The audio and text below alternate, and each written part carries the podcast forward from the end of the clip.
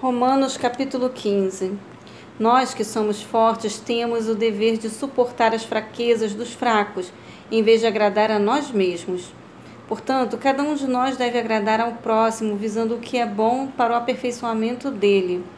Pois também Cristo não agradou a si próprio, mas como está escrito, os insultos daquele que te ofenderam caíram sobre mim. Porquanto tudo que foi escrito no passado foi escrito para nos ensinar de forma que, por meio da perseverança e do bom ânimo provenientes das Escrituras, mantenhamos firme a nossa esperança.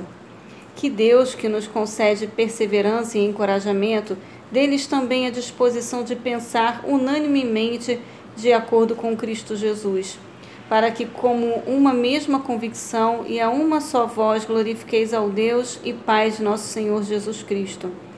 Portanto, acolhei-vos uns aos outros, como também Cristo nos aceitou para a glória de Deus. Afirmo, pois, que Cristo se tornou servo dos que são da circuncisão, por amor à verdade de Deus, a fim de confirmar as promessas feitas aos patriarcas, e para que também os gentios glorifiquem a Deus por sua misericórdia, como está escrito: Por isso eu te glorificarei entre os gentios e cantarei louvores ao teu nome. E diz ainda: Alegrai-vos, gentios, juntamente com o seu povo. E mais: Louvai ao Senhor todos os gentios e louvem-no todos os povos. E Isaías, enfatizando, declara: Brotará da raiz de Jessé aquele que se levantará para reinar sobre os gentios. Nele os gentios depositarão toda a sua esperança. Portanto, que o Deus de esperança vos abençoe plenamente, com toda alegria e paz à medida da vossa fé nele, para que transbordeis de esperança pelo poder do Espírito Santo. Caros irmãos, eu estou pessoalmente convencido de que já estáis cheios de bondade e plenamente supridos de toda sabedoria, sendo vós mesmos capazes de orientar-vos uns aos outros.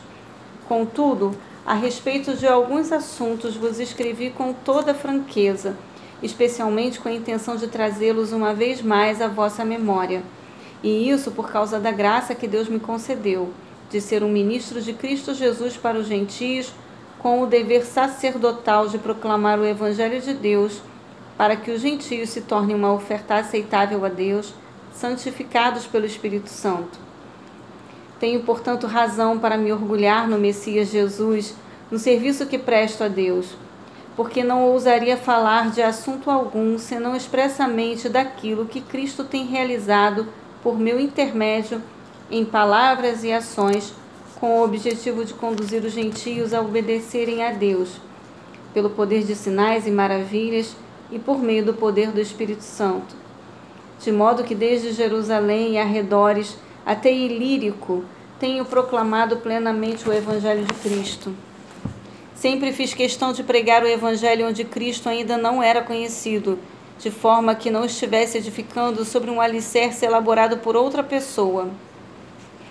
Entretanto, como está escrito, aqueles a quem não foi proclamado o verão, e os que ainda não o haviam ouvido compreenderão.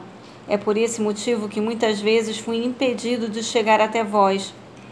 Contudo, agora não tenho mais o que me detenha nessas regiões e tenho já há muitos anos grande desejo de visitar-vos.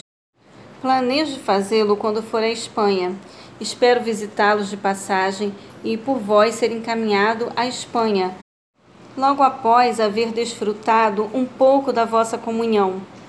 Nesse momento, todavia, estou rumando para Jerusalém, a serviço dos santos, porquanto pareceu bem às igrejas da Macedônia e da Acaia levantar uma oferta fraternal para os pobres dentre os santos de Jerusalém.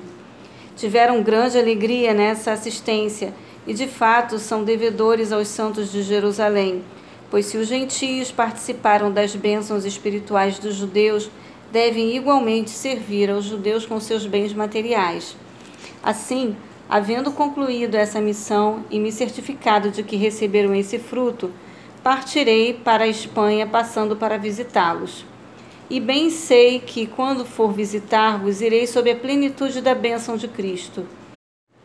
Rogo-vos, irmãos, por nosso Senhor Jesus e pelo amor do Espírito, que luteis juntamente comigo por meio das vossas orações a meu favor diante de Deus, para que eu me livre de, dos descrentes da Judéia e que a ministração que desejo realizar em Jerusalém seja bem recebida pelos santos, de maneira que, pela vontade de Deus, eu vos possa visitar com alegria em vossa companhia, desfrute de um período para recuperar as forças. Que o Deus de paz seja com todos vós. Amém.